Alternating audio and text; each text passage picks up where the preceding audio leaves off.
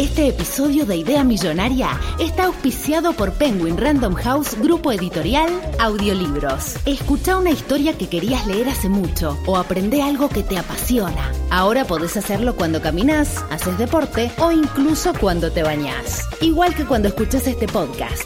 Entra a escuchar.com.ar barra Idea Millonaria y encontrá tu próximo audiolibro ahora. No, es que claro, cuando se habla del futuro del trabajo, se habla de esto de que van a venir los robots y nos van a reemplazar. Pero lo que estaba leyendo hoy es que, ¿sabías que Samsung tiene un robot que es para probar qué tan durables son sus teléfonos? ¿Sabías eso? O sea que básicamente es un robot al que se le cae todo el tiempo el teléfono. Es un, es un robot con forma de culo, de verdad. Y que lo que hace es apoyarse encima de, No. de los teléfonos para Como ver si nos si... sentáramos encima nosotros. Claro, para ver si, si lo tuvieras en tu bolsillo, si se rompería o no. Me encanta. Claro. Lo que no sabes es que el modelo es de mi propia cola.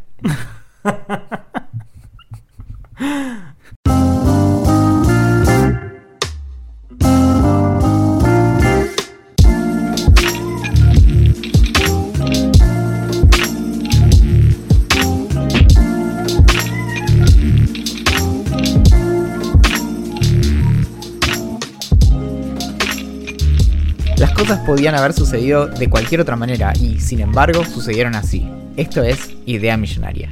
Mi nombre es Valentín Muro, cofundador de la Liga para la Recreación de Escenas de Películas de Superhéroes con juguetes, muñecos y afines. Hoy, y luego de un gran esfuerzo de producción, me acompaña la primera persona recipiente de un trasplante de tentáculos en lugar de dedos, una verdadera conquista de la ciencia, y un descendiente lejano del mismísimo Domingo Faustino Sarmiento, lo que explica la forma que tiene para iluminarnos con su abundante sapiencia y brutal cantidad de hormigas en sus partes posteriores. Es un placer, ¿qué digo? Un verdadero orgullo tener aquí en el piso a Axel Marazzi, caballero de la mesa redonda. ¿Cómo andas, amiguito? Estás muy prendido en las últimas, ¿eh? La verdad. Ah, sí, sí, es que bueno. Me gusta Eh, que vos te rías cuando la lees sabiendo lo que ya escribiste anteriormente. No, es que, no, y encima me olvido. Si a veces espero un ratito, ya eh, digo, no puedo creer. A veces leo cosas anteriores y digo, "Uf, ¿cómo, cómo pasé? Me encanta. Con esto, Te juro pero que me sí. encanta. ¿Cómo, ¿Cómo andás? Bien, bien acá. Eh, mejor que el país. Yo creo que cualquier persona está mejor que el país. Eh, no vamos a hablar de política acá, ya hablamos de política en el, en el, en el podcast exclusivo solo para Elon Musk em, que colaboran con el VIP, pero cualquiera estaría peor que el país. Eh, sí, pero es, bueno, es oportun crisis, ¿no? Como, Sí, igual va así. ¿Tu semana bien? ¿Alguna novedad que no, con- que no sepa? Porque creo que hablo más con vos que conmigo mismo en mi cabeza. Bueno, hice un gran, gran regalo de cumpleaños. Para- Hiciste, ya lo sé obviamente, pero hiciste un gran regalo de cumpleaños. Sí. Incluso si alguien está escuchando, eh, para mi próximo cumpleaños, Porque, bueno, le regalé a Mayra una cava, que básicamente es una especie de heladerita tamaño microondas, donde metes botellas de vino. es una especie, incluso tiene la misma medida, o en algunas ocasiones la misma medida, un frigobar, pero para Sí, vinos. Más chiquito, sí. Sí. Es loco, algunas botellas no entran, me di cuenta. Las botellas que tengan alguna forma no del todo rara. estándar, Claro. si son un poco más anchos abajo, no hay, no hay chance de guardarla ahí. Pero. Qué raro. Sí. Pero bueno, también pensé como, bueno, si, si esto prende, la cuestión de que yo hace tres semanas fumé en pipa, Sí. dije, bueno, es mi propio vicio, así que tengo que hacer que Mayra se vuelva alcohólica. Así que le organicé un cumpleaños temático y le dije a todo el mundo, regálenle vino o algo relacionado al vino. Y nada, así que bueno, hoy, o sea, hoy ya son tres días que Mayra no va al trabajo. Bien, o sea, estás Pero- lográndolo, digamos. Sí, sí, no, y, y llego y me revolea cosas. Y, me dice, y digo, pero May, no era, todo el vino no era para tomar ahora. En un día. Claro, no, sí, bueno, así que la- ahora la cava está vacía y adentro le puse, no sé. Agua, ponerle agua sí, para que puse un se- par de verduras que no me se entraban en la heladera. Claro, bueno, buena idea. Sí, Em, hay- tiene que pasar un tiempo para que se acostumbre a tomar alcohol, viste que ella no toma tanto. Entonces hay que esperar un tiempo. No hay que reducir la cantidad, hay que Es como nosotros, la clave es volverse un alcohólico funcional. Tengo que contar algo que me hizo acordar eh, hace más o menos una semana, el, justo el día, el día que grabamos el podcast anterior, pero a la noche, o sea, ya lo habíamos grabado. Pedro Segura, que mm, me da un poco de vergüenza admitir. Eh, a él lo conocí, es un amigo chileno, a él lo conocí en, en, el en la última vez que fui a San Francisco al evento de Google, la primera vez que fui a San Francisco, quizás ahora en un tiempo vuelvo, em, en el evento de Google. Y en uno de los momentos en los que estábamos medio relajando, porque después de una serie de presentaciones, estábamos en el lobby de, Google. de- del, del Googleplex, no, no es Googleplex en realidad, pero es como el anfiteatro de Google donde se hacía el evento. Y obviamente estaban todos los de The Verge, estaban los de Axios, estaban los de Wired, los de los de Android, no me acuerdo el nombre de ese blog, bueno, ya me va a venir. Gente de crónica había. Gente de Crónica, sabes que no vi, pero quizás. Em, obviamente son todos los rockstars del, rockstars del periodismo como Tech o Techi. eh, y son, son lo- la- las personas, que- no sé, estaba MK, MKBHD, que es el, el chabón que hace reseñas de celulares. Son, son todos como muy, muy famosos, muy famosos. Y vos. Y estaba ahí yo medio como mirándolas como diciendo como, qué graciosos que son, no lo puedo creer, no sé qué. Y en un momento aparece una mina de, de, de Verge que eh, creo que ahora labura para Wired, o sea, como que se cambió de empresa. Ah, mira. Pero yo la vi y dije, che, qué raro que esté sola y que no esté con la hermana gemela. Y Pedro, con quien ya habíamos pegado mucha onda, me dice, mm, ¿cómo es la hermana gemela? Sí, viste que ella hace una serie de reseñas en YouTube con su hermana gemela que compara dispositivos y, da un- y como que explica cuáles son los beneficios y las contras de cada uno de ellos. Y él, se empieza a reír pensando que yo le estaba contando un chiste o haciendo un chiste. Y él me dice, y yo le digo, no sé, como, no, no, no sé qué te reís, boludo. Y mm, me dice, ¿vos de verdad pensás que ella tiene una gemela? Sí, le digo, boludo, si estaba en los videos. Y, me dice, y estalla de risa, pero estalla de risa. Yo medio como no entendía qué carajo estaba pasando, pero me reía por nervios igual. Y, claro. y me dice, Axel, no, eh, ella no tiene una gemela, es ella que hace las dos tomas y se pone como artificialmente en, en- en lugares opuestos de una mesa, pero es la misma persona. Y yo como, no puedo creer, pero no puedo creer lo idiota que soy, cómo se me pasó. Bueno, esto. la gemela Olsen también, viste que es una sola. no, no, no, me, no voy a caer en esa. Así que eh, básicamente fui el, el hazme reír durante un rato de, de- de Pedro y de los que estaban ahí al lado escuchándome. No sé quiénes son, espero que nunca me lo recuerden porque fue un momento de mucha vergüenza. Y ese es mi momento vergonzoso del día. Y bueno, hoy creo que tenemos una exclusiva de culinaria nuevamente. A ver, Si parece que... ¿vuelven lo- los caretas estos que nos eh, quieren cobrar? Sí, sí, sí. Por eso, eh, justamente el- la parte dedicada a la, a la cocina, al, al fino arte de la gastronomía, ¿no es cierto? Eh, hoy va a hacer su aparición en Idea Millonaria. A ver. ¿Qué te parece? Me gusta. Oh, París. ¡Uh, la, la! Bonjour! Va you, de les. Champán. Bon vivant. Bon appetit. En otra entrega ideal de François y Luis, eh, François trajo una receta que no es, un- no es tanto una receta, sino que es más un tip para pips, pero versión francesa, franchute, que tiene que ver de nuevo con el Tips puré. pour le pip. Tips pour le pipe. Ya está yendo sola- toda la mierda, la gente nos va a dejar de escuchar. Bien, sí, sí. Decí que nos llevamos bien, por lo menos nos vamos a tener a nosotros cuando estemos llorando porque ya nadie nos escucha.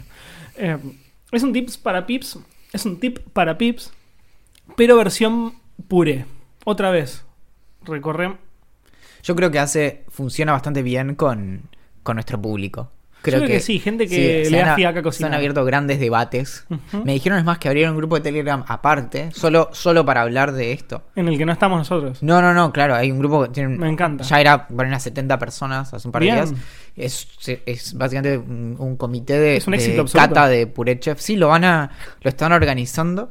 Eh, ¿Te en imaginas que una competencia No, no, por de puré chefs? Eh, Es eso, es, eh, es, va a ser, es un encuentro en Munro para las personas van ahí, cada uno tiene que mostrar como su técnica especial para ser pure chef. Me encanta. Sí. Obviamente voy a ir, voy a pagar la entrada porque amo. Lo que pasa es que eh, estamos en el jurado, no podemos. Ah, no, ¿en no, serio? claro, Bueno, no- mejor no podemos todavía. participar como, como Mejor todavía. participantes porque estamos en otra categoría que te puedo decir. Yo pero con tal de probar todos los purés estoy listo, así que si soy jurado, gol. Sí, sí, sí. Me como, gusta. Con un embudo. mm, ah. Bueno, el tip es muy cortito. La otra vez hablando con Matías, mi amigo chef, que es chef de verdad, no como este delincuente. Este, cuando digo este delincuente me refiero a mí mismo, ¿no? A Valentín, que también lo es, pero me refería a mí mismo. Eh, es ponerle puré chef al puré de calabaza. Puede parecer raro, pero tiene mucha lógica. No sé si también te, te ha pasado a vos, no sé si has hecho puré de calabaza en algún momento. Sí, es, es lo más. Bueno, a mí me gusta mucho, pero hay un de, el detalle... de bolsa también. Como el puré chef hay uno de calabaza, ¿sabías? Claro, no, no sabía la verdad. De hecho, no lo sabía. Siempre que hice puré lo hice eh, versión real, digamos. Sí. Y- O no, igual creo que soy muy fan del puré mixto. Sí, me gusta, me gusta porque todo lo que sea puré me gusta, pero no es, prefiero separados. Y mm, bueno, si alguien ha hecho puré de calabaza, lo que suele suceder es que queda muy aguachento. Porque la calabaza ya de por sí adentro tiene mucha agua. Incluso si vos la metés al horno y después la pisás, tiene muchísima agua igual. Claro, igual, bueno, ya como dijimos en entregas anteriores, si se hace en el horno es mucho mejor. Sí, obvio, yo, yo, yo la hago en el horno, pero igualmente queda muy aguado. Sí. Em, Entonces, hablando sobre esto con Mati, me dijo, vos, porque sos un desastre y no sabes nada, pero hay, una, hay un tip muy simple para poder solucionar esta aguachentez, que es un término científico. Para ti digo primero mi tip Oh, de, para hacer eso mismo y vos después me haces el tuyo. Dale. Yo agarro, vas al...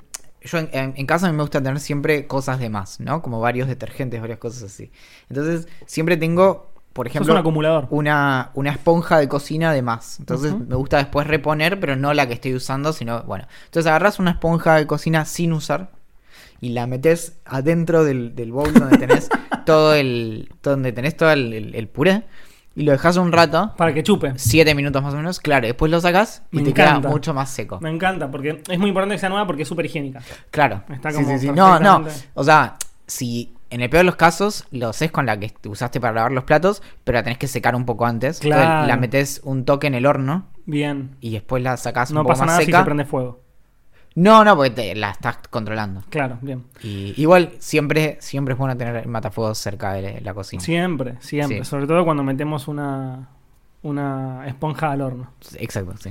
Bueno, mi tip es un poquito menos eh, rebuscado, se podría decir, que el de la esponja. Pero lo único que hay que hacer es ponerle un poco de puré chef. ¿Por qué? Porque esas, como viste, que son como un una poco no me dice nada. ¿Cuánto? Y Una depende- cucharada, dos cucharadas, tres paquetes. ¿Cuánto? Tres paquetes no. ¿Cuánto puré puedes tener? Para dos personas, ponele dos cucharadas de puré chef. Dos cucharadas eh, soperas, pero no. La, la- Dos cucharadas soperas. Ya sabes cuáles son. Y lo esparcís un poco y viste que son como especies de escamas que son extremadamente secas. Eso lo único que va a hacer es encargarse de chupar el líquido y de espesar el, el puré de calabaza. Y va a quedar muchísimo mejor. Yo lo probé después de que me lo dijo y me quedó fantástico. No queda ni en pedo como mixto porque es muy poquito lo que le estás poniendo en comparación a la cantidad de calabaza que tenés y queda muchísimo más espeso y rico. Tengo. Esto no realmente no es un chiste. Yo sé que eh, tengo como una facilidad para pensar cosas ingeniosas y demás, Sí, pero esto no. no. es un chiste. Es, es de verdad algo que se me ocurrió fuerte. Hasta te diría, Axel, una idea millonaria. A ¿Ok? ver. Supongamos. Es algo en lo que yo pienso todo el tiempo, ¿no? Pero supongamos que eh, me disparan, ¿no? O me apuñalan. En cualquiera de los dos casos, el resultado es que yo estoy sangrando mucho Sí. por alguna parte de mi cuerpo. Y de verdad te digo ya sé esto. lo que a decir. Si usamos puré chef para Sí. absorber la sangre, de verdad te digo, Hmm. ¿ayudará a coagular? Pero no te puedo explicar lo serio que estoy pensando esto en este momento. Te puedo decir lo que pienso. Así como vos se te ocurrió y no, no hay ninguna base científica para comprobarlo, te puedo responder lo que se me ocurre a mí. Si llegase a funcionar, Sí. deberías rápidamente ir a un hospital y que te limpien la herida porque lo más probable es que se te infecte y termine todo muy Yo me mal. acuerdo, no sé en qué película es, que alguien también como que tenía un agujero de bala en alguna película de los 90, seguro. Se puso puré chef, sé que me no, estás no, mintiendo. pero mor- mordían y como masticaban alguna cosa. Seguramente alguna de las personas que escuchan sa- sabe de qué estoy hablando. Y le ponían algo como si fuera como una especie de pastita en donde se había, donde tenía como el agujero de bala, como para ayudar a cicatrizar. Yo supongo que ahí también tiene que ver con la saliva. Entonces por ahí lo que tenés que hacer es masticar un poquito de puré chef y ponerlo. No, pero ahí ya le Se está yendo toda le la estás- ya, ya le estás llenando de saliva. Claro. Pero Espero no tener respuesta a esto. Espero que la respuesta no sea positiva. No quiero que nadie me ponga puré chef si me pegan un tiro en la panza o en donde sea. El- Bueno. ¿Cuál es el, el- Yo el tengo- consejo de Luis? Es Luis. uno. Eh, pero este es, es posta. La- Hace, hace unas semanas, no sé, me parece que hicimos el pedido de compras. Nosotros pedimos siempre desde hace años y años las compras por internet. Salvo las cosas más chiquitas, si no, siempre hacemos una compra cada un mes, 45 días, y nos estoqueamos y de a muy poquito le ganás un, poquito a la inflación. Además te das cuenta de que no ahorras plata cuando haces compras todas las semanas, porque porque no tiene sentido. Como... No sabía que había inflación. Sí, es un concepto muy, muy peculiar. Mira. Y mm, entonces lo que pasó es que en una de las últimas compras compramos queso cremoso y lo que tenía que ser uno, calculamos, creo que fue el triple. Entonces nos sobraba un montón y no consumís tanto como todo el tiempo. No. Entonces lo cortamos en pedacitos y en tipo, o sea, un bloque, un ladrillo, no sé cómo se llama técnicamente, lo cortamos como en cinco y te quedaban cinco como bloquecitos. Claro. Y los congelamos, envueltos en papel film. Y hace poco, creo que estábamos haciendo una, una tarta que creo que era de brócoli, Ujú. una- algo también para explorar en algún momento. Lo rayé al queso cremoso congelado, entonces te queda como Ah, duro muy bueno. y es fantástico. Y lo que aprendí es que esto mismo se puede hacer con manteca si la congelás. Entonces, rayás la cantidad que necesitas para una receta, por ejemplo, alrededor de harina o lo que sea, pero ya te queda como en pedacitos, no tenés que estar Claro. como mm, pensando en cómo mezclarlo y todo eso. Me gusta, muy bueno. Muy bueno, muy buen tip. ¿Viste? Voy a, voy a impro- Claro, lo que pasa es que a mí, yo en general no compro mucho de muchas cosas. O sea, compro lo que necesito. No suelo ir al supermercado en plan de compra gigantesca. A Claro, no yo no, yo, odio, porque odiaría la idea como de volverme con 70.000 bolsos, así que le digo, pero también lo que nos pasa es que vivimos segundo piso por escalera, entonces le decimos al del, al del supermercado que nos deje las compras abajo y las subo yo, por Claro. general, en dos canastos gigantes, y, y es, te mata. Sí, no, obvio. Igual no. A ver, cuando. Por ejemplo, ahora estoy en una situación que te voy a describir. No tengo nada en mi casa. Ok. O sea, vos abrís la, la heladera y obviamente hay algunas cosas que sobre que Morphy que sobró de ayer, eh, un poco de, de- de- del, del relleno de tacos que hicimos el otro día, que creo que ya está para tirar. No sé, hay algunas cositas, alguna fruta y demás, pero a nivel como stock, no- hasta ayer no tenía café, me fui al chino a comprar porque no te- me había quedado sin café. Té me queda re poquito. Como no tengo ya nada, hasta casi que no me quedan fideos. Así que ahora sí tengo que ir al, supermercado y hacer una gran compra. Pero en general haré esto, ponele cuatro veces por año. No, no, no lo hago mucho. Después, el resto del tiempo, voy al chino, compro lo que, no sé, en la carnicería del chino compro lo que tengo que comprar, en la verdulería del chino compro lo que tengo que comprar, y en el chino compro lo que tengo que comprar para el día o para los días siguientes, y no, como no, no- ni voy al, al supermercado. Sé que gasto mucha más plata de la necesaria, pero no sé, me, me acostumbré así, la verdad. A mí lo que me gusta de, de las compras por internet es que puedo ver bien los precios. Entonces, Claro. en el momento en el supermercado, viste que también no llegas a ver bien las cosas que hay y tenés que asomarte y buscar las etiquetas. Sí, sí, y acá es como, bueno, hago rápido el ¿Sabes que calculito y. Entiendo lo que decís. Y, creo- y tiene, o sea, como, obviamente funciona mejor que lo que, lo que hago yo, que es ir al supermercado y compro lo que quiero. Pero mm, me gusta mucho como ir al... No sé si la verdad es mucho, pero me gusta ir al supermercado. Como disfruto como ir caminando por las góndolas, agarrar Sí. lo que quiero, ver cosas que quizás no compraría en otra situación y decir como, bueno, estoy acá, sale un poco más barato, me lo llevo. Eh, me a, mí, gusta. a mí me obsesiona pensar que no, que hay algo que no está siendo como eficiente. Como, que no lo es. Como hay un dato que me está faltando, entonces no sé si esto está bien. Como, Claro. y, y bueno, entonces. Sí, no, está No claro que puedo- está claro a quién le importan los datos en esta relación y a quién le chupan un huevo. Pero como, que lo, como que lo tomo como algo, como que no puedo hacer otra cosa mientras estoy comprando. Entonces siento que es una especie de terapia. Ah, bueno, Como- también.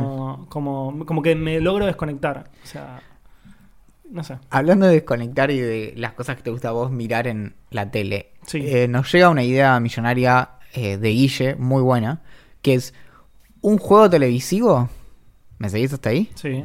En el que la gente agarre ropa de un tender y tenga que adivinar si está húmeda o fría. Es muy buena. Sí, en esta época es terrible. Es muy buena. A mí me ha pasado muchas veces que tuve que esperar un ratito para que se caliente la ropa para ver si estaba húmeda o no. Eh, me gusta mucho, me gusta mucho. ¿Sabes que Lo veo a Marley conduciendo fría o mojada. Así se llamaría el programa. Me gusta, me gusta mucho. ¿Qué ¿Por qué no se usa lo suficiente las jeringas en la cocina, no? Eh, Por ejemplo, no lo sé. inyectarle sé, cosas a un tomate, por ejemplo. Como que le inyectes sabor, ¿entendés? Como vinagre, aceite, un huevo frito. Sí, sí. Se puede- Em, claro. No, huevo frito no se podía, pero. Em, Si te inyectan, una buena pregunta. si te Igual he inyectan visto- un huevo y te calientan el brazo, Se hace, se hace. Sin contar la parte del sufrimiento, yo creo que se hace. ¿será? O sea, de repente tenés, claro, Un huevo se te tapan las arterias. Está muy mal. Igual viste que hay gente que usa jeringas en la cocina. La gente que la tiene muy clara, supongo. Sí, es más para un estilo de cocina, calculo yo. No, igual tampoco me atrae mucho el concepto de usar jeringas en la cocina, la verdad. Como que está muy asociado, lo, lo asocio mucho a otro mundo, que es mucho es más, menos... y la servís, como cuando servís el plato, servís como con la jeringa. la- claro. Un como no, con- ustedes lo hacen, claro. Viste con esta cuestión de que el- el- a los animales les ponen como hormonas y eso. Entonces pones un pollo con las jeringas ahí clavadas. Directamente. así como, sí, bueno, nos pareció que había como que visibilizar procesos eh, culinarios. Claro. Después de... Esto habla de mi fiaca, eh, o paja, o no sé cómo se dice en otros Pere- lados, pero pere- pereza. pereza. Finalmente arreglé el piso de Vagancia. la pieza. Vagancia.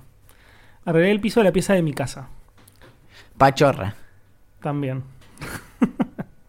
Así podemos estar todo el día. Llamé a un tipo que arreglaba el Ah, piso. para voy a ir a ver. Mientras vos contás, yo voy a ir a ver. Dale, vos, vos andá. Resulta que hace más o menos un año, eh, bastante tiempo después de que me mudé acá, eh, un fin de semana, del sábado al domingo, Me gusta. me levanto a la madrugada y estaba. Quedó bien, ¿viste? Sí. Eh, todavía le falta un par de cosas, ahora te cuento, pero.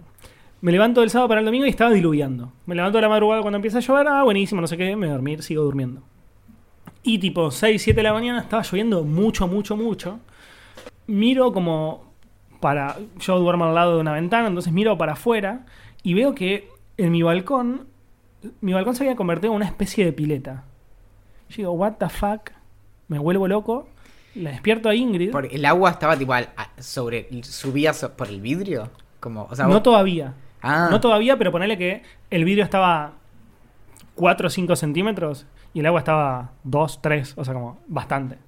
Estaba muy cerca de meterse en mi pieza. Y no importaba si cerraba, digo, filtra. Entonces la despierto y digo, ¡ah! ¡Lluvia, agua, pileta! Medio que nos desesperamos un poco. Era, me acuerdo que era verano, así que esto no fue hace un año. Ah, no, sí, puede haber sido hace un año. O un año y medio. Digo, o dos año y años. medio. Claro. Claro, no fue hace medio año, fue, una- fue hace un año y medio. No sé qué hacer, no sé qué hacer, no sé qué hacer. Obviamente no estaba drenando por la cañería que está en el, que está en el balcón ese, que es una sola. Agarro un balde del lavadero, me voy corriendo al balcón. Era verano, entonces no tenía grama porque hacía calor. Y empiezo como a tirar baldes para abajo, o sea, para el patio del, del departamento. En plan, como en algún momento va a parar de llover un toque. Y esto va, no va a entrar a mi habitación.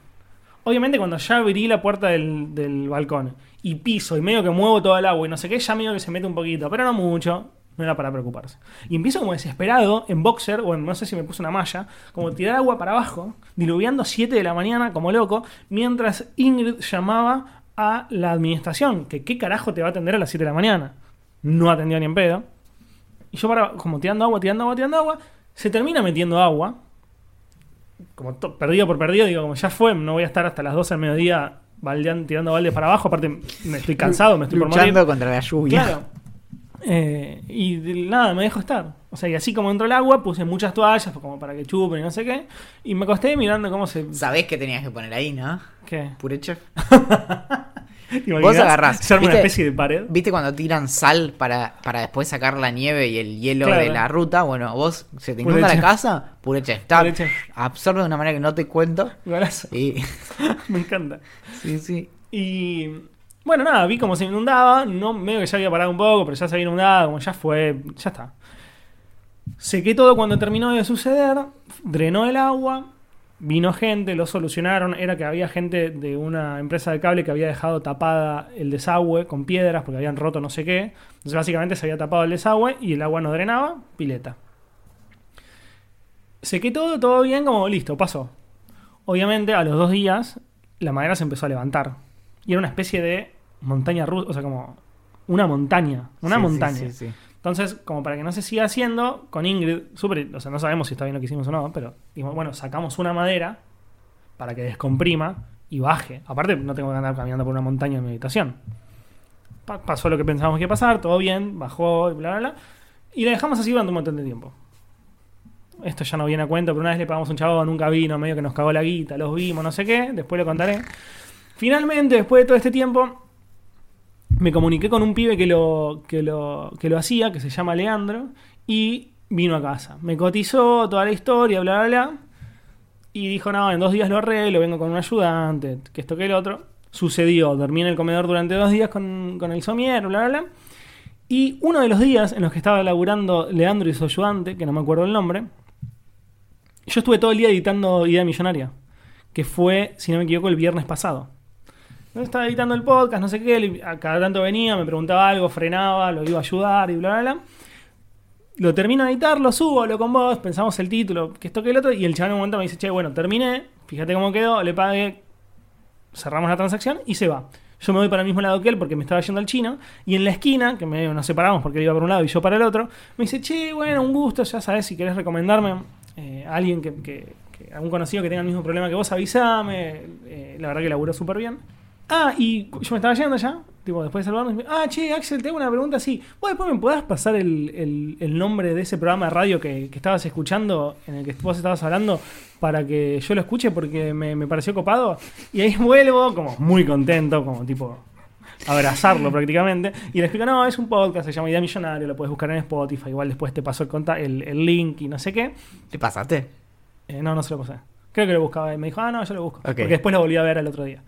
Y mm, nada, fue muy tierno, porque básicamente escuchó todo el último episodio, el último anterior, Claro. que fue el 11 de la tercera temporada. Parece que le gustó un poco. Ah, y también, ¿sabes qué? Escuché el podcast privado. Sin saber cuál era, Ah. escuché justo el podcast en el cual hablamos muchísimo de política. Claro. Y se ve que también le llamó la atención. Obviamente, ese no se lo di, le hablé solo de vida millonaria. Claro. Y así que nada, también le gustó ese.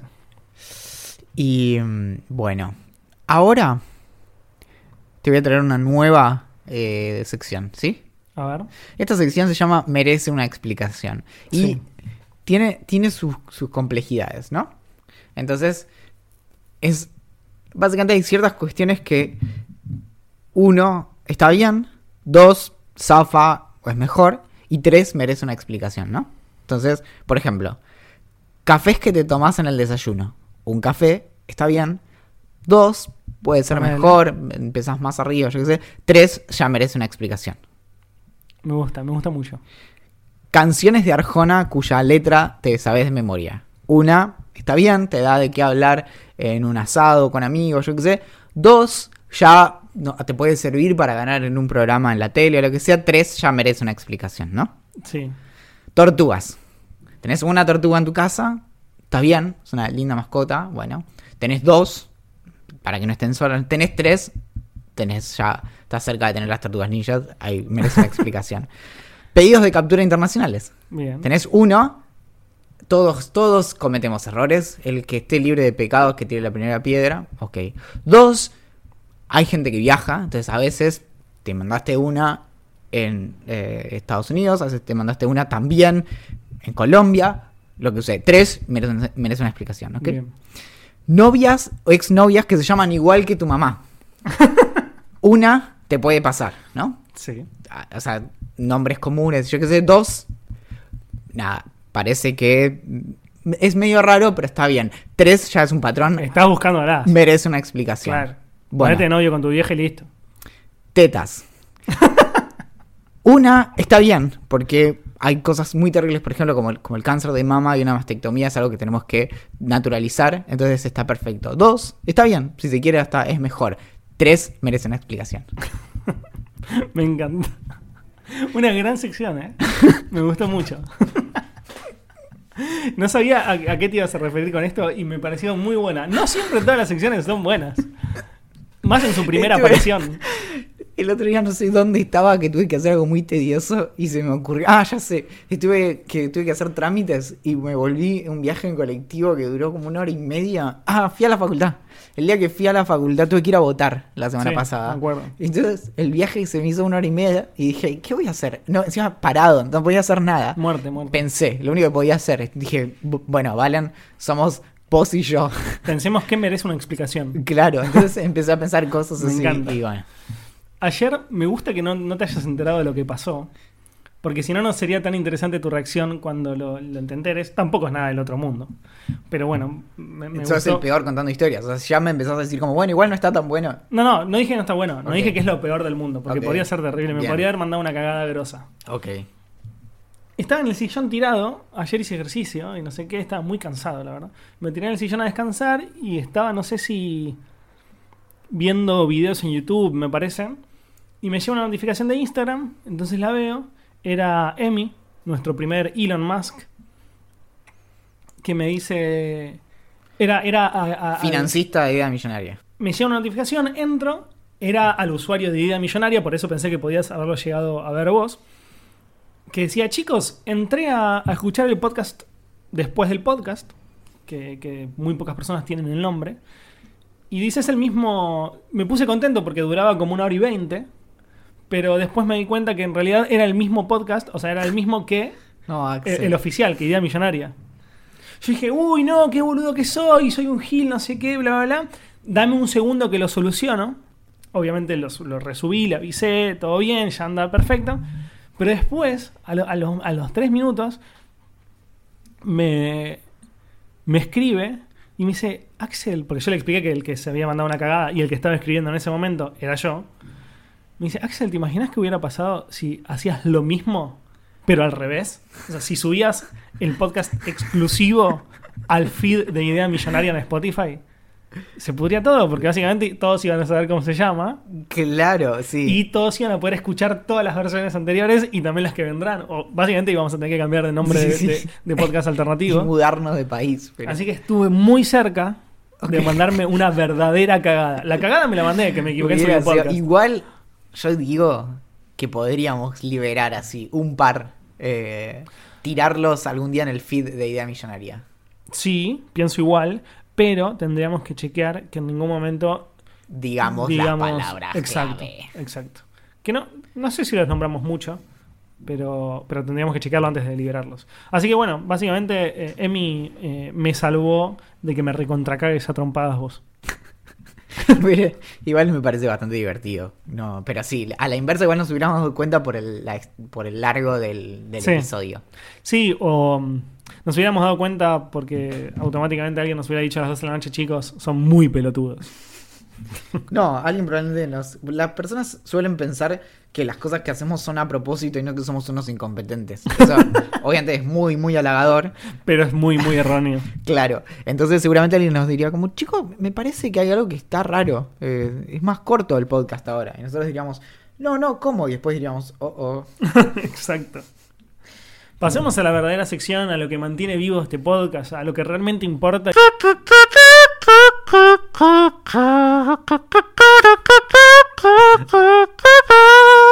Me parece que en un momento le llenaste de una parte de un tema a Manuel Ortega, pero no importa. Pregunta gran. Preguntas de Instagram. Tenemos una primer- primera pregunta gran que llegó por mail. Ok, o sea que De- no es un pregunta, no. De Kevin. es un pregunta mail. Pre... Sí. Eh, sí, ¿cómo podría ser? Habíamos dicho un nombre medio raro, pero no importa. Preguntarreo. Hola Axel, hola Valen, hola Olivia. En, no sé, ¿en qué orden será eso? Espero que sea Olivia última. Sí. Eh, hola Axel, hola Valen, hola Olivia. En orden de quién es la persona que más probablemente vaya primero a la cárcel. Son una gran compañía y me encanta Idea Millonaria. Siendo los masters del traqueo de datos personales. No lo soy, lo es él. Les escribo para consultarles si conocen alguna buena. Dejé de traquear eh, eh, cuánto tomo de cerveza, whisky y café. Bien, ya te me había cosa. roto. Sí, sí. Claro. Y bueno, siendo los másteres del traqueo de datos personales, les escribo para consultarles si conocen alguna buena aplicación para llevar su historial clínico. Actualmente registro toda mi información en un Excel artesanal que guardo en mi Drive. Gracias de antemano. Ojalá que vuelva a placeres violentos. Sí. Em, no sé, No, sé que no digo nada porque la verdad no sé al respecto. Podríamos Creo- investigar. creo que Apple te permite algo con Apple Health, ¿no? Con la app. Pero me parece que es eh, para uso como profesional. Tipo que la historia clínica te la tiene que cargar un médico usando un sistema de la clínica y demás, y no que vos mismo podés hacerlo. Igual, se me ocurre que si lo buscas, seguro ya existe. O sea, La verdad, la verdad, desconozco. Podríamos buscar para el próximo capítulo y recomendarla, como para poder encontrar una buena de verdad y no. Porque podríamos googlear ahora y recomendar dos o tres, pero no sabemos cuál es buena de verdad. Eh, sé que Apple te permite algunas cosas en particular. Lo que ellos piensan que está relacionado a la salud pueden ser desde los pasos eh, hasta cómo, cómo late tu corazón, tipo si, si tenés el Apple Watch y demás. Pero no tengo claro lo que vos contás. Así que nada, podemos buscarlo para la próxima.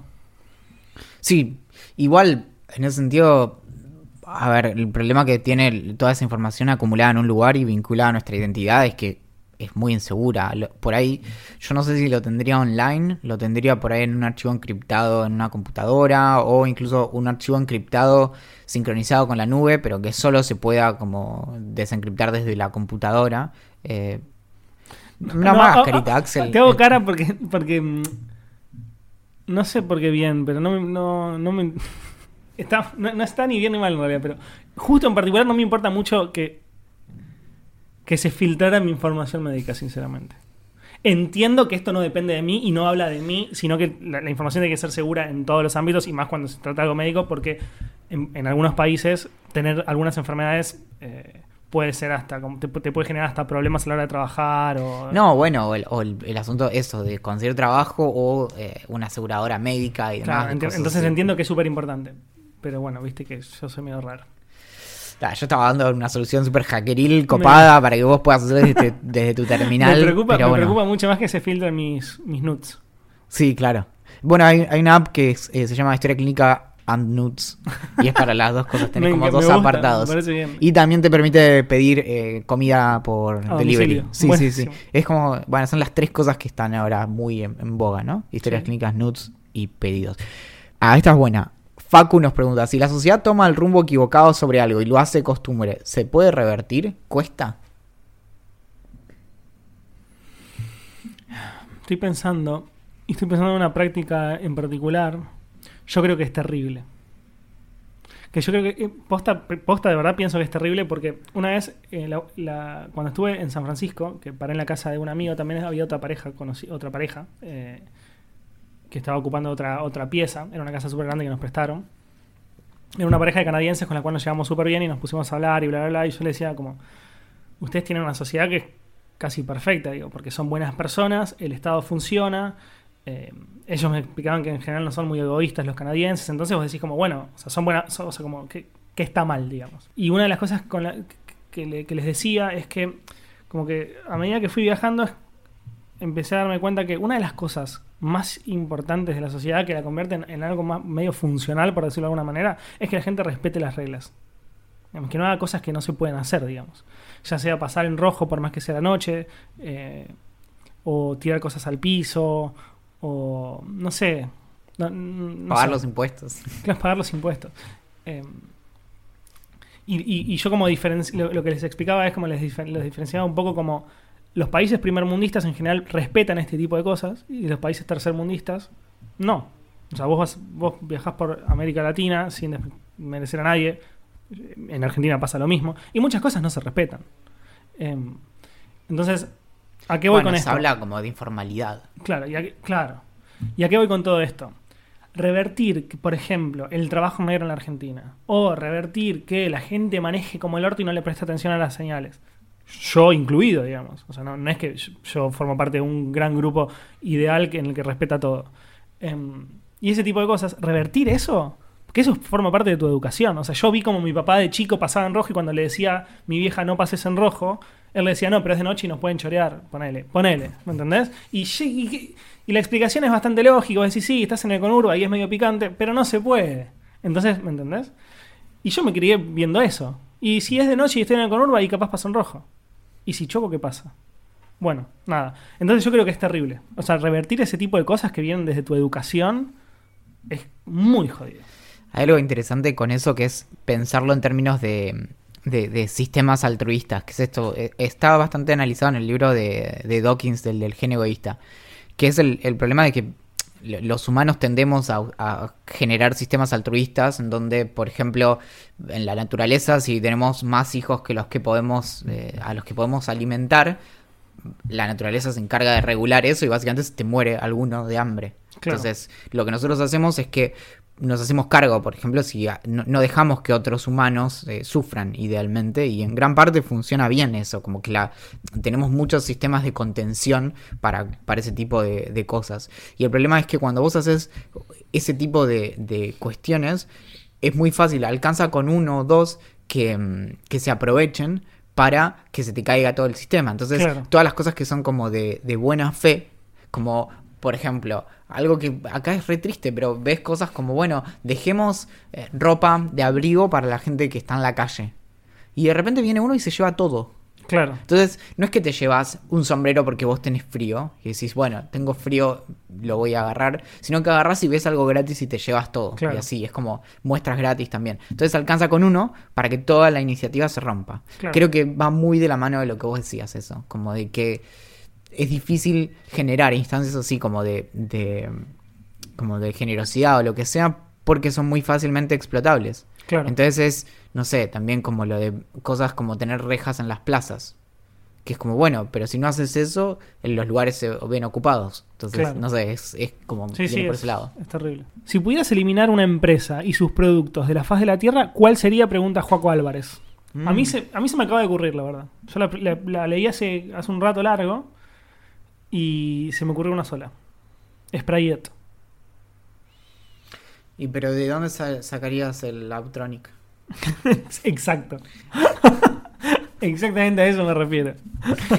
Es una buena respuesta. El otro día, de verdad, hace un par de días me Mirá si había ejecutivos de Sprayet pensando en, en auspiciar este podcast. Claro, no. Chicos, si, si Viste son hay- ejecutivos de Sprayet y quieren auspiciarlo y escuchan esto, avisen, yo lo borro y lo vuelvo a subir. Axel, qué bien se te ven esos músculos, ¿no? Es porque estoy usando. Aptronic. Claro.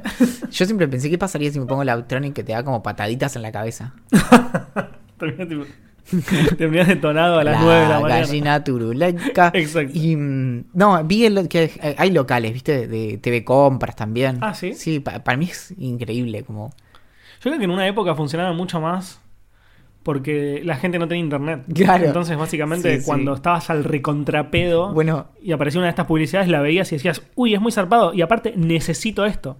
O sea, necesito un producto que permita limpiar el vidrio de los dos lados al mismo tiempo sin manchar Lo nada. y no sé necesito ya. Ya, y lo Sí. compras y te sale 200 pesos, que no es nada.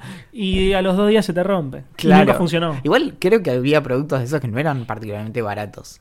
No, no, digo 200. Yo, eh, dije 200 porque no sé cuántos salían. No, no, pero, me pero creo uno. que además tenían eso, que eran Ah, como ¿sí? cosas chinas, pero sí. Caras. Y Encima te cagaban con eso. igual el otro día me acordé de eso porque me acordé de algo que todavía no hice, que es buscar eh, referencias de estas cosas. Como fijarme, ok, ¿el Aptronic funciona? No.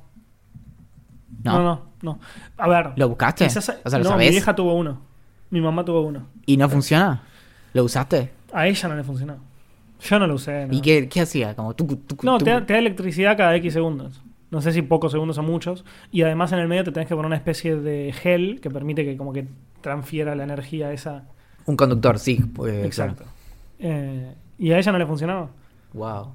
Igual desde el punto de vista, siempre yo eso lo pensé varias veces, desde el pinta, desde el desde el pinto de pusta, desde el punto de vista desde el punto de vista de como científico quizás vos me lo puedas resolver mejor, es un dispositivo electrónico que genera electricidad Sí. y hace que tus músculos se contraigan. Sí.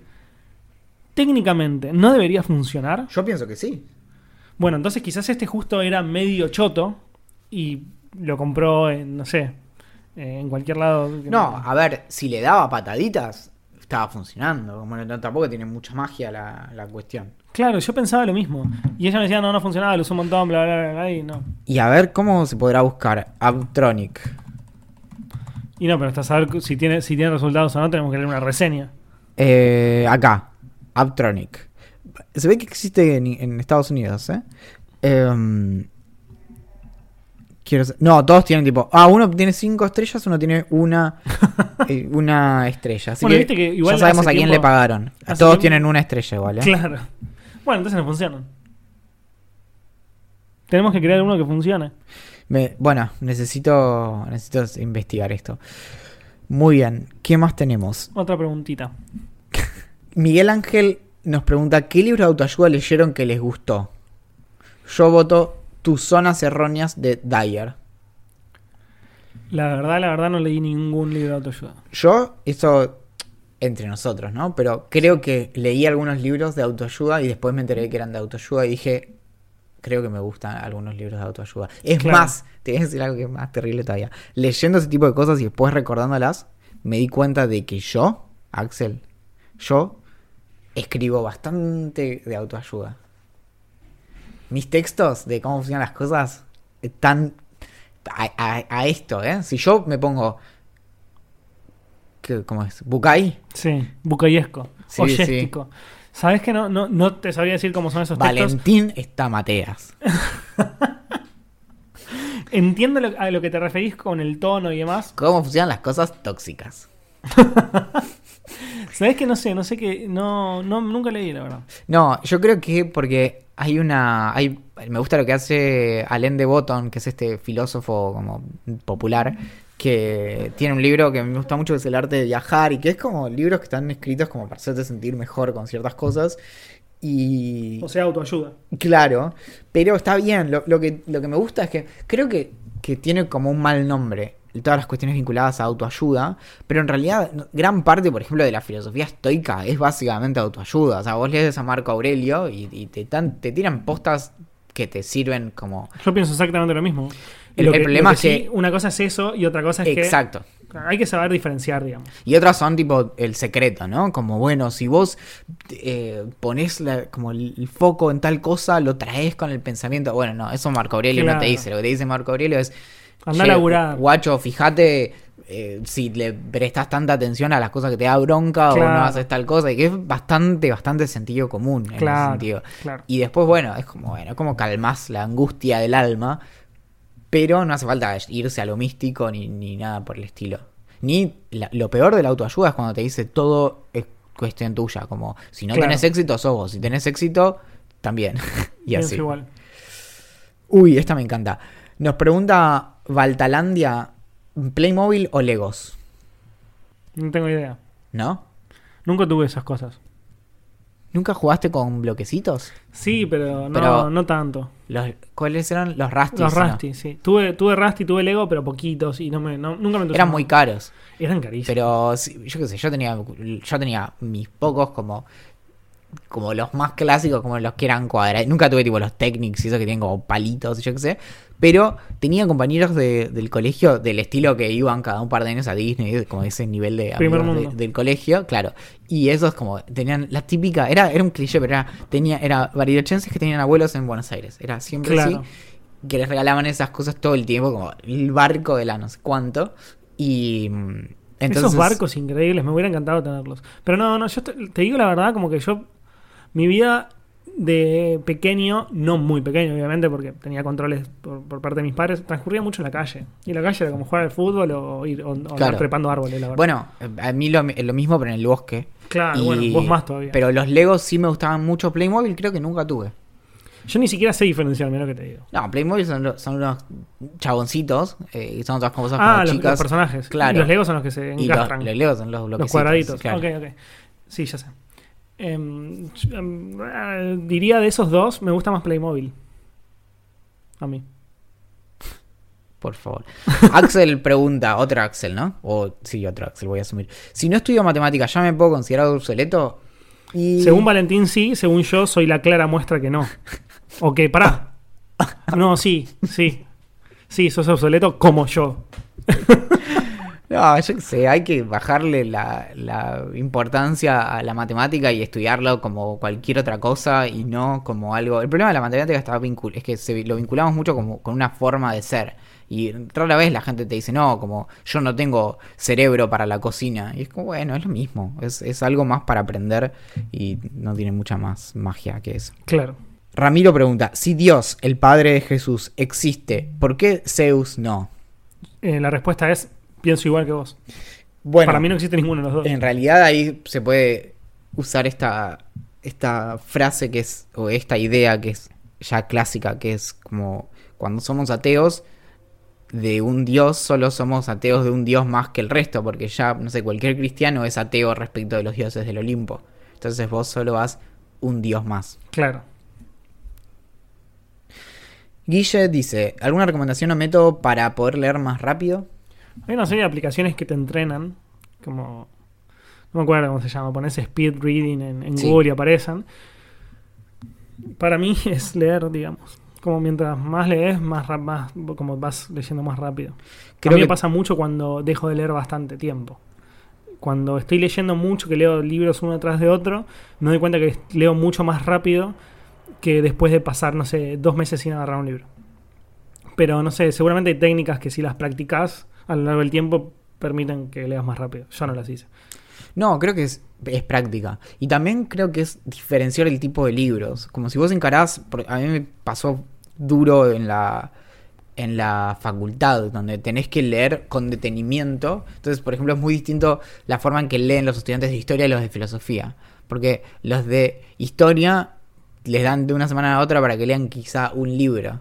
Claro. Y en filosofía de una semana para otra te dan tres párrafos, ¿entendés? Pero que tenés que leer con un nivel de meterse en el mega ultra detalle. Entonces Claro. no puedes leer de, esa, de la misma forma. Suele pasar que los, que los estudiantes de filosofía cuando hacen alguna materia de historia no enganchan con el volumen de lectura porque nos ponemos como muy muy obsesivos con la lectura y acá es medio como Lee. recorrer, claro, y por ahí te dan tres cosas sobre lo mismo, entonces te queda un poco de cada una y haces la, la- la cuestión completa. Entonces también es eso, como leer ficción, te usas una parte de la mente, leer no ficción, así, y ver ahí que...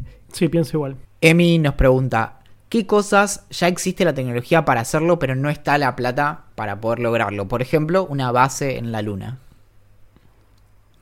Buena pregunta.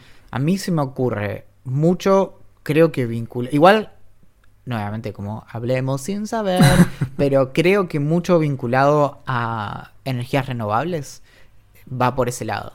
Que si- se hiciera la inversión, se podría reemplazar bastante, como, no sé, la matriz energética.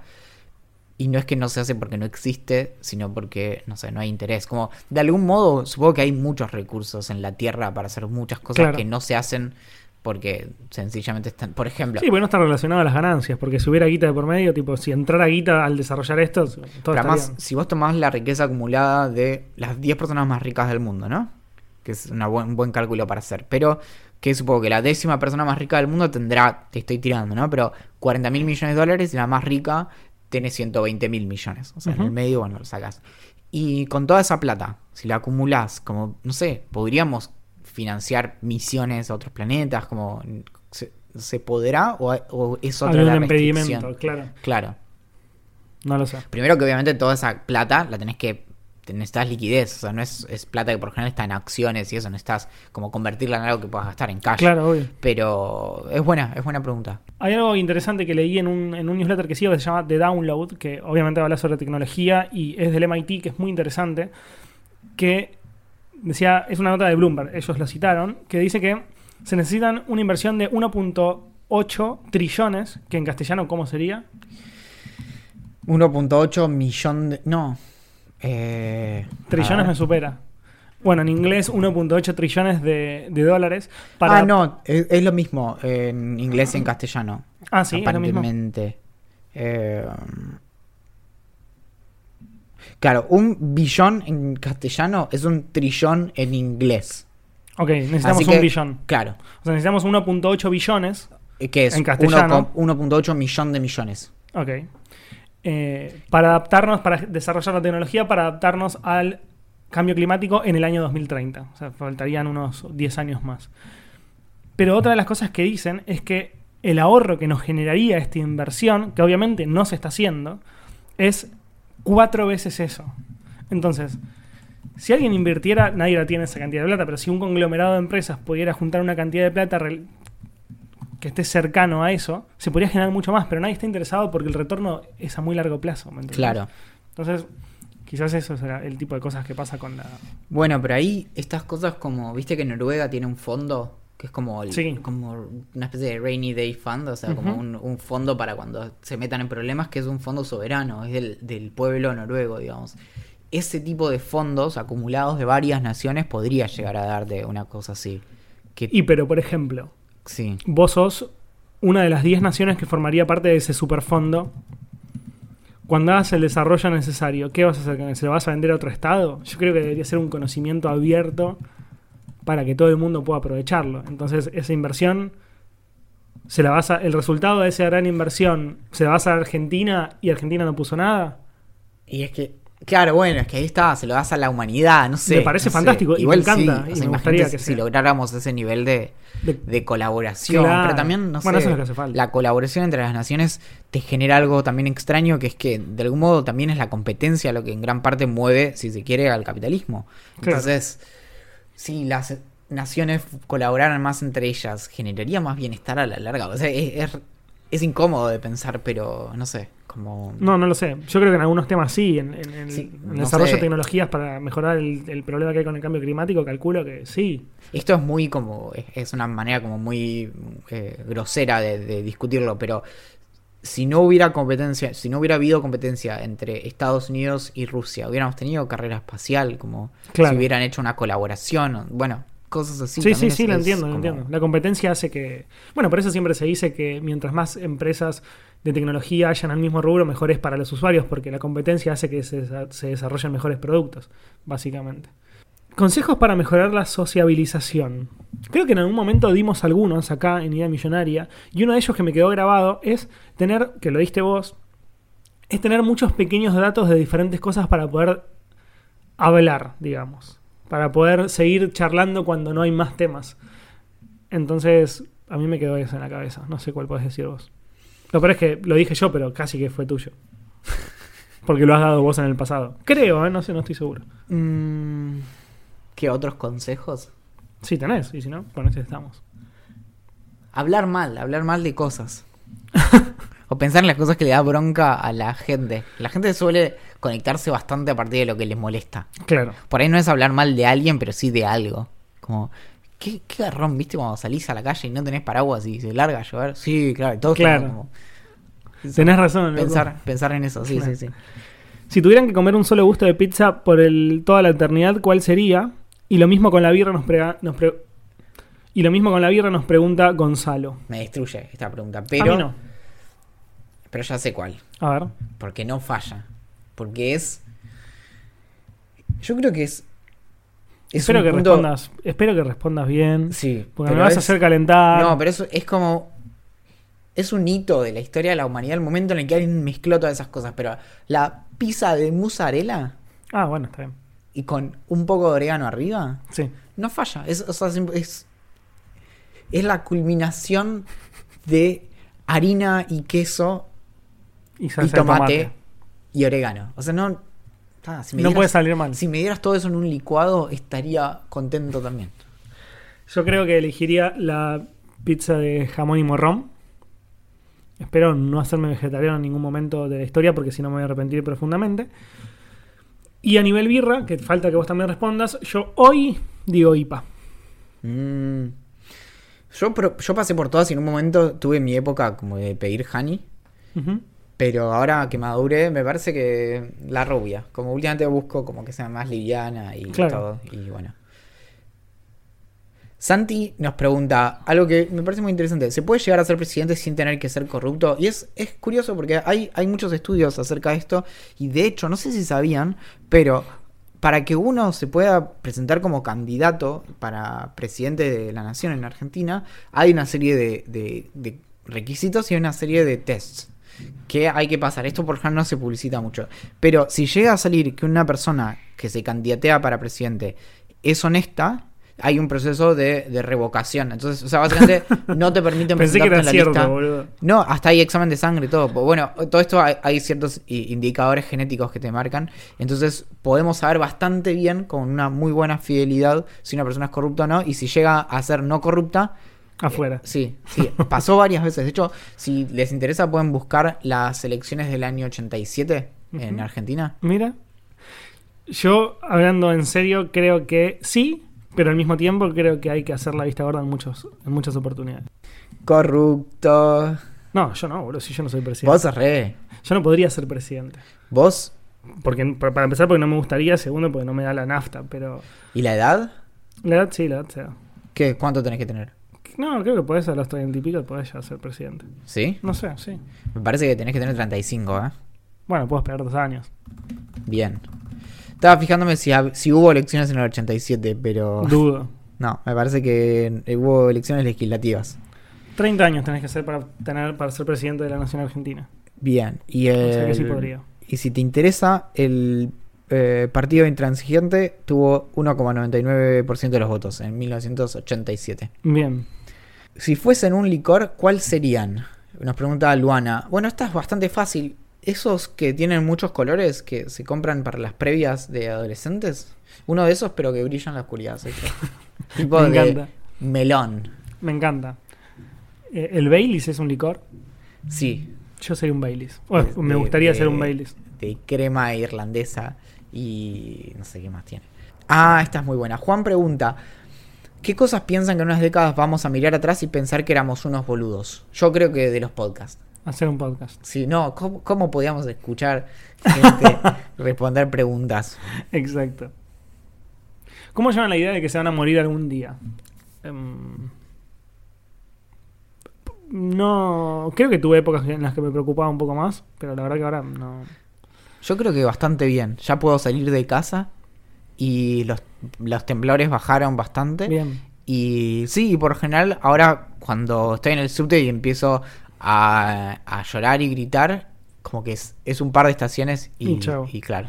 ¿Sabes que yo creo que a mí?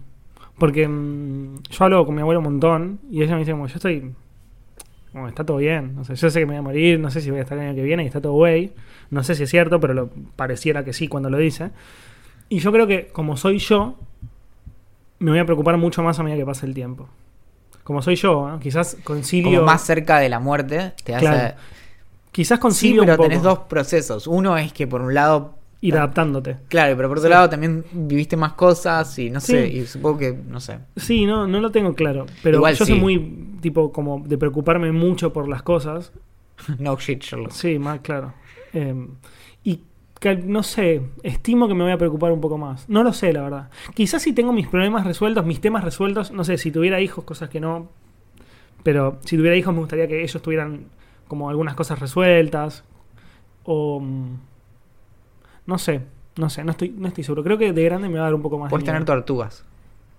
Puedo- Pero dos, porque tres ya. Sí, Me- como, y como viven 200 años más que yo no tengo drama. Y mm, no, a ver, si, si llegamos a viejos y no maduramos un poco nuestra relación con la muerte, no sé para qué carajo llegamos a viejos. O sea, si hay algo que te tiene que dar los años es sentirte más cómodo con el hecho de que, de que un día vas a estirar la pata. Claro. ¿Cuál es la teoría conspirativa que más te gusta? Uf, eh, hay pf, varias. La de la Tierra Hueca tiene un lugar muy, muy fuerte. Yo tengo una que no me la vas a sacar nunca. A ver. De mi primer lugar. Que son los reptilianos.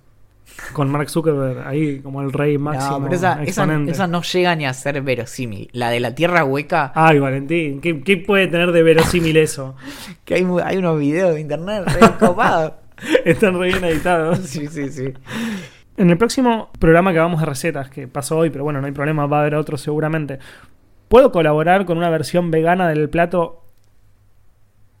que se hable? Y Yo le digo a Juan, Ba- Juan Bautista, es quien pregunta, le digo que obvio, que sin ningún ¿Se lugar a dudas. con to- ¿Todos los platos son reemplazables por una opción vegana? Ah, ¿sabes que tengo una, un paréntesis para esto? Primero, Juan, escribinos a gerencia con cualquier. Con, Gerencia arroba con, la mejor receta que vos tengas que sea vegana y nosotros damos la, ver- la versión que no es vegana. Así que vamos a, vamos a hacerlo al revés. Esto Vos danos una tuya y nosotros la adaptamos. es fantástico, me encanta. Recetas que sean veganas y nosotros las convertimos con carne. Claro, buenísimo. Como, bueno, eh, tarta de repollitos. Bueno, tarta carne de picada. chorizo con riñón con lengua de vaca. Qué asco. Uno de mis mejores amigos está ahora en San Francisco y justo ayer eh, compartimos un grupo en común en WhatsApp y justo ayer mandó un mensaje diciendo probé la hamburguesa de carne que no es carne. La de Burger King, ¿sabes? No, La no es de Burger King, es not meat, ¿cómo es? Beyond Meat. Beyond Meat. Esa probó. Y me dijo, obviamente le pregunté qué onda, porque me interesa muchísimo el tema. Me dijo, no te das cuenta. Sí. Y, y el chabón es muy fan de las hamburguesas, o sea, come seguido afuera hamburguesas y tiene un paladar entrenado, digamos. Y me dijo, no te das cuenta, no te das cuenta, no te das cuenta. O sea, te aseguro que en el futuro cercano conquista. Porque... Es que ya que las estén vendiendo, porque en realidad las de Burger King y las de McDonald's son de estos proveedores, ¿eh? Como que les, Sí, sí, compran, lo sé, lo les compran los patties a estos. Sí. Y mm, nada, y lo, o sea, si ya lo comercializa, por ejemplo, si McDonald's en Argentina te empieza a vender estas cosas, ya está, en realidad, como es, ahí a donde tenés que llegar. Obvio. Y a lo sumo, por ahí, no sé, me- se me ocurre, ¿no? Como eh, estirándolo. Que quizá en un momento haya que ir como si fueran los cafés de especialidad, pero las hamburgueserías como independientes para com- comer carne de verdad. Y que 7 de 10 hamburguesas de McDonald's sean de este estilo. Claro. Sí, está Y buenísimo. que, por ejemplo, que las hamburguesas de carne tengan un valor premium. ¿Entendés? Como la hamburguesa normal te sale 100. Bueno, ese es un detalle. Yo le pregunté, porque obviamente el precio es una de las cosas que más me importa Sí. a la hora de comprar una hamburguesa. Porque aguante cuidar el planeta, pero si me sale 10 dólares más, I'm so sorry for you, Earth. Em, le pregunté cuánto le salía y me dijo que, que salía por ahora un puntito más, como sale un poquitito más caro, pero que es una cuestión de innovación. O sea, el, el día que haya 20 de estas empresas y todas tengan que mejorar sus precios al máximo, va, va a salir lo mismo. Y si ves la tendencia es a la baja, como hace Obvio. 15 años, 10 años eran eh, como la carne de cultivo también, que Ujú. al principio un, un patty te salía, no sé, 10 mil dólares y fue bajando, bajando, bajando y bueno. Nos pregunta Aldi si tenemos pensado irnos de vacaciones juntos. No sé si no lo sabe, pero ya nos fuimos de vacaciones juntos. Fuimos a, a Bariloche en auto, Hay que hacer un nuevo plan, lo cual fue fantástico. Sobre todo el viaje, porque allá fue increíble mal, pero el viaje a mí me parece buenísimo porque es como tenés que hablar constantemente durante O muchísimas quedarte horas. dormido y chocar. Exacto, por suerte no sucedió. Y seguramente nos vamos a ir de nuevo de vacaciones en algún momento. No sé, no sé qué vamos a hacer, no sé ni qué voy a hacer yo ni qué vas a hacer vos, ni si vamos a hacerlo en conjunto ¿Qué tan grande las es tu próximas valija? vacaciones. Esta, ¿Sabes que nunca lo pensé? Creo que podríamos tomarnos una semana para pensarlo. Bueno, no, podemos pensarlo ahora y decir cualquier boludez total si cambiamos de opinión. ¿Quién nos va a venir a decir algo? Sí. Nos pregunta Fer que, que cómo haríamos nuestra casa ideal. O sea, si tuviéramos que construir una casa de cero, ¿cómo sería? Bueno, en- ¿viste cuando sos chico que te podés divertir con cualquier cosa? Entonces yo en la computadora me divertía con el front page haciendo páginas web, por Yo ejemplo. también. Pero- Con, ca- con calaveras girando y fuegos y ponía hacking y hackers arriba de todo. Sí, sí, sí, bueno, eso. Entonces hacías ju- a- juego de lo que encontraras. Bueno, como vos que te divertís eh, tuneando tu, tu línea de comando en la computadora. Una de las cosas que yo descubrí en, en- en un programa que usaba mi viejo, creo que era. Era como para diseñar casas, pero era, era, era hiper básico y satisfactorio, porque no tenías que saber nada de CAD ni nada. Era como pared, ok, pared, como altura, listo. Después le tenías, no sé, no mucho, ¿no? Pero tendrías 5, 10 ventanas distintas para poner, sillones, todas las cosas que hay en una casa. Entonces vos lo ponías ahí y tenías como un modo de construcción y después un modo de verlo, que era básicamente como el Sims, Claro. sin la parte divertida después de jugar con eso, sino que acá solo después podías como imprimir el plano e imprimir la casa. Así que con Mateo usábamos ese que alguna vez lo busqué en internet a ver si lo conseguía y no lo conseguí. Hay cosas, es increíble, pero hay software que usamos en, que en los 90 que no existe en ningún lado real. Que no están. Claro. Y, mm, y ahí habíamos, nos habíamos diseñado nuestra casa de cuando fuéramos grandes. Y A ver. tipo, nos, ¿Te acordás como- cómo era? y nos imaginábamos como viviendo juntos. Sí, me acuerdo que vos podías poner los objetos y hacerlos grandes, o sea, cambiarles el tamaño. Entonces ah, pusimos un televisor normal y lo hicimos gigante. tipo, una pared de televisor que en realidad el televisor sobresalía de atrás, como la cola, porque era un televisor de tubo. Claro. Sobresalía de- en el patio, digamos. Buenísimo. Buenísimo. Me encanta. Y no sé, entonces era bueno, acá como una habitación para vos, otra, un comedor, no sé qué. Eh, era muy básico realmente. No, obvio. Estoy pensando cuál sería mi, mi casa de los sueños. No, no lo pensé, la verdad. Pero hay como varios detalles. Me gustaría que tuvieran. Que tuviera como varias. No muchísimas habitaciones, porque no me gusta como, como lo grotesco, digamos. No me gusta, no me gustaría una casa tipo mansión. Por- incluso me gusta vivir en departamento, me gusta mucho. Como, Me pasa con la casa de Tommy en Peaky Blinders, la que es tipo, claro. dos cuadras ¿Te de gustaría casa. tener esa casa? Y a ver, si venís y me la regalás, y te voy, a- te voy a decir que sí. Ahora, yo nunca elegiría vivir en una casa así. La gente que se muda, y no te estoy hablando de la mansión de Peaky Blinders, pero la gente que se, mu- se muda a departamentos grandes, hay muchos que después se mudan a otros más chicos porque es más difícil de mantener limpio. Mira, Y ni hablar si además de que sea grande, es tipo un pH enorme y además terraza. Claro. Es tipo, te agrega capas de Olvídate. complejidad, más ventanas, más esto, más polvo, todo. eh, me gustaría solamente que tuviera un, un salón muy grande como para hacer reuniones sociales como con muchas personas sin que sea incómodo estar, como para no estar apretados. Hoy si quiero meter 20 personas en este en el departamento, es- capaz los meto, pero van a estar muy incómodos. Pero aupa unos de otros. Claro. Esa sería una de las condiciones. Después varias habitaciones como para tener como una oficina para mí y para, para Ingrid. Un patio relativamente grande. No tan grande porque pasa un poco eso. O sea, como que me gustaría tener un patio lindo. No medio Inmanejable, claro. Claro. Un Y playroom no Y no, mucho. para poner ¿sabes- el- ¿Sabes el- que no tanto? para ahí poner. No, pero es- lo tenés de, de decoración. Claro, si, donde si tengas el- estuviera ahí, bueno, dale. la pero- mesa de, de pool. Claro, pero no me, no me atrae tanto eso. Eh, ni siquiera lo necesitaría. Como con eso estoy, digo. Ah, y una cocina también grande porque a mí me gusta mucho cocinar. Como esas Sí. cocinas medias caretonas que no lo digo mal, me encantaría Que tiene una tenerla. isla en el medio. Claro, que tiene una isla y que puedes mover alrededor. Sí. Tipo, eh, hoy en la cocina es medio complicado que cortemos juntos al mismo tiempo una cebolla o que uno corte un morrón y una cebolla. En una isla me encantaría. No, y, Y que, tienen, todo. que tienen el, el horno y como las hornallas en el medio. Es, es fantástico. Claro. Sí. Eso, me, eso me gustaría mucho. Y después ya está. Ni siquiera necesito que sea demasiado grande. Pero bueno, ya una cocina con isla, más dos o tres, dos no, tres, cuatro habitaciones, más no sé qué, ya es mucho. Lo, lo que significan las casas me parece increíble. Por ejemplo, esto de cosas que te dan estatus, como cuántas sillas tiene la mesa.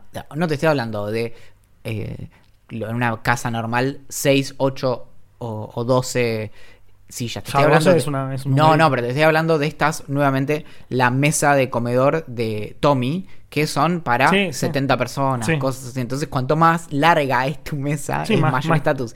Y esto me parece hermoso, que es lo de Nueva York, que en, en el 1800 y principio de 1900, lo que hacía el entretenimiento de las casas como de la alta sociedad era piano. Entonces había un piano grande y había alguien, un pianista, que se dedicaba como a entretener las tardes y demás. Entonces, lo que era marca de estatus era qué tan anchos eran los los escalones en la entrada de tu casa, porque el ancho de los escalones correlacionaba con el ancho de la puerta y el ancho de la puerta correlacionaba con qué tan grande era el piano que ibas a hacer Claro. entrar por ahí. Entonces, cuanto más ancha era tu puerta, más grande era tu piano, Y más cheto eras. claro, o sí, más larga la tenías Claro. a, a la cola A del la piano, cola del ¿no? piano, Sí. obvio.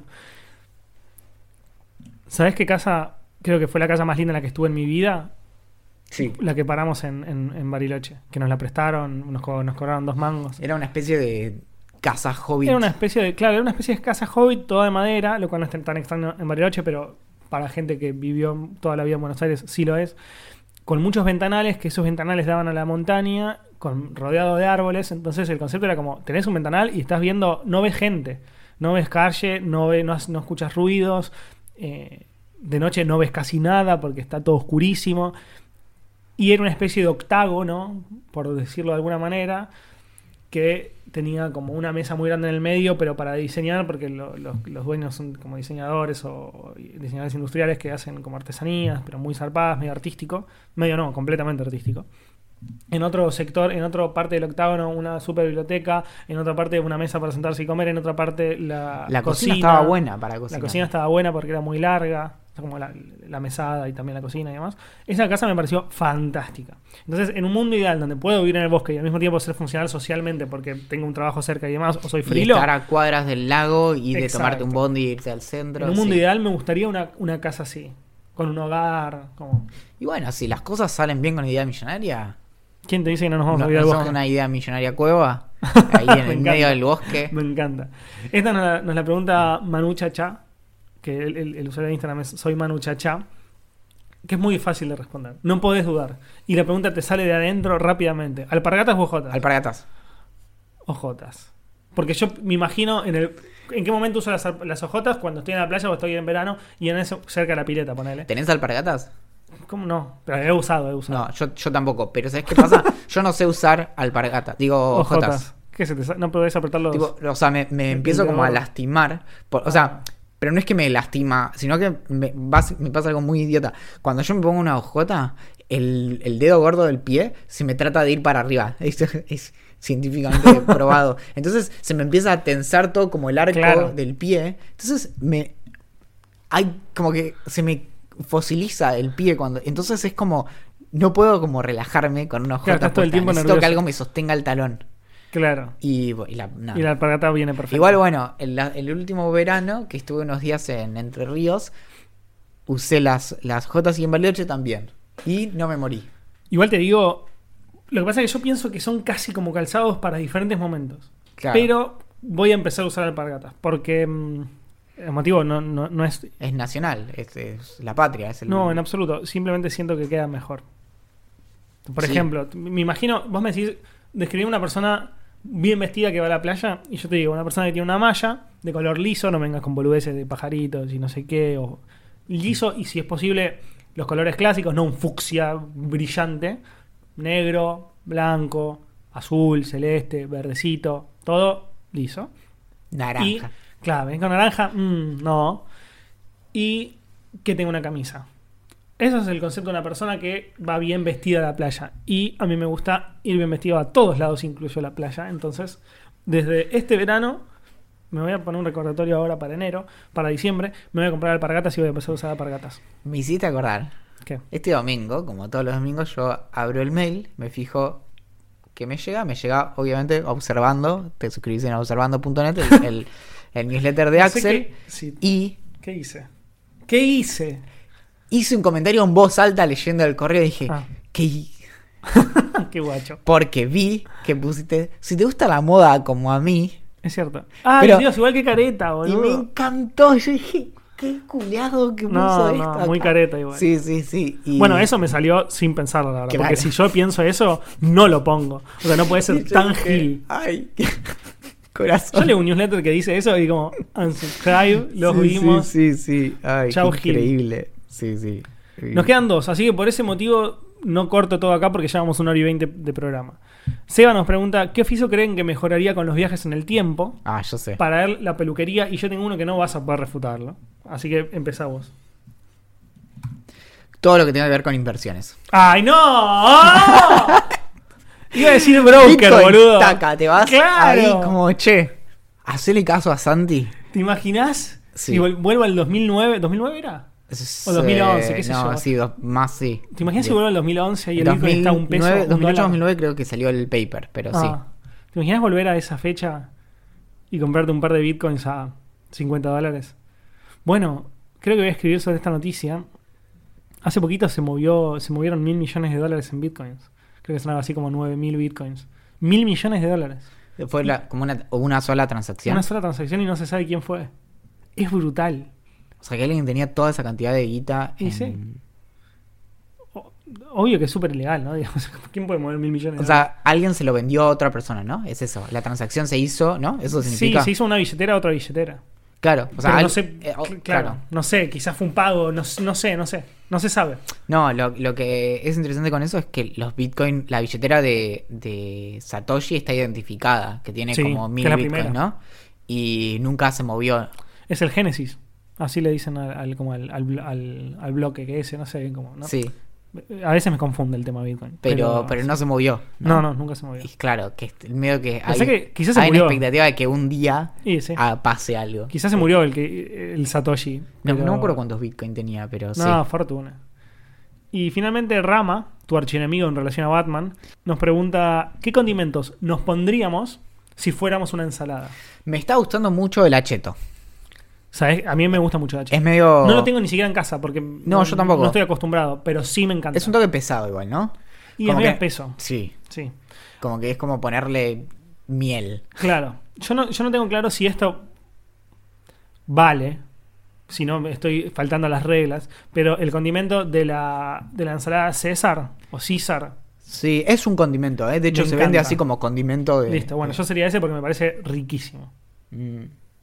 Tuve una época en la que comía mucho ensalada César y bueno, igual ahora, esto lo podemos hablar la próxima, pero tengo que bajar de peso.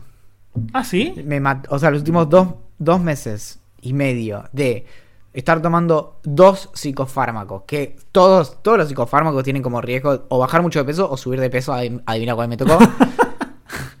y después estar saliendo muy poco de casa, como camino poco porque no me encuentro excusas para hacer eso. Claro. Y al mismo tiempo, no sé, cumpleaños, Sí, sí, olvídate. whisky. No, la vida sedentaria. Bueno, yo estoy, yo estoy en la misma situación y- y... por eso estoy haciendo ejercicio. De- creo que podemos ex- explayarlo un poco porque hay una página a la que entro para. Es, es como un- tienen como un calendario mensual y está buenísimo. Y la verdad que terminás detonado. Ayer hice 50 minutos de aeróbico que no se lo recomendaría a alguien que no esté haciendo ejercicio. Esto es importante. ¿Qué necesitas para hacer eso? Nada. O sea, solo tipo mirar la pantalla. Mirar la pantalla. Y quizás, lo- idealmente, un colchón, para que no gastes plata, un colchón viejo para poder subir de arriba y eh, por momentos hacer abdominales o ejercicios, planks, o no sé cómo se llama, pero Hmm. planchas, no sé. Em, y eso idealmente. Y, o si no, una, un mat, como eso que hacen yoga, como para que no te duelen las, las rodillas si te arrodillas, pero nada más. Y. Pero de verdad, ponele, si vos tenés intención de hacerlo, yo, yo la próxima te cuento todo. Te diría que empieces por la parte de principiante, porque yo no estoy en esa parte.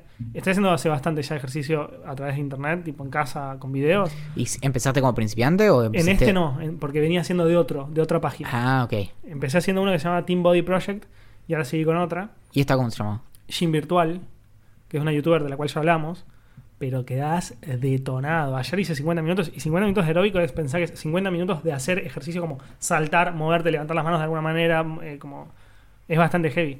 Eh, obviamente la mina dice como anda más lento si no llegás, pero si vas, ¿Cuenta como ejercicio de verdad eso? terminás detonado, boludo, tipo transpirado como si fuera, o sea, como si, si hubiera corrido una hora. Ok, ok. Sí, sí, recuenta, obvio. Aparte, bueno, vos tenés el, el, el Fitbit que no se te rompe Es toda mentira. Toda y mentira. va a contarte las calorías. Ponele. No, no cuenta lo que quiere, ¿eh? Sí, bueno, qué sé yo, más o menos. Uno para mí, dos para él. tipo. Bueno, amiguito, ahora sí nos tenemos que retirar. Ah. Mi nombre es Axel Marazzi. El mío es Valentín Muro. Julián Príncipe es quien hizo la canción de apertura y de cierre de Idea Millonaria. Nos encuentran en ideamillonaria.com, en Twitter como Idea Millonaria P, en Reddit como Idea Millonaria, en Telegram como Idea Millonaria, en Facebook como Idea Millonaria y en Instagram como Idea Millonaria Podcast. Bien. Nos pueden escribir también a, gerencia arroba Idea Millonaria todas sus ideas. Le pueden escribir a Olivia eh, en olivia.ideamillonaria.com y así nos despedimos. Atentamente. La gerencia.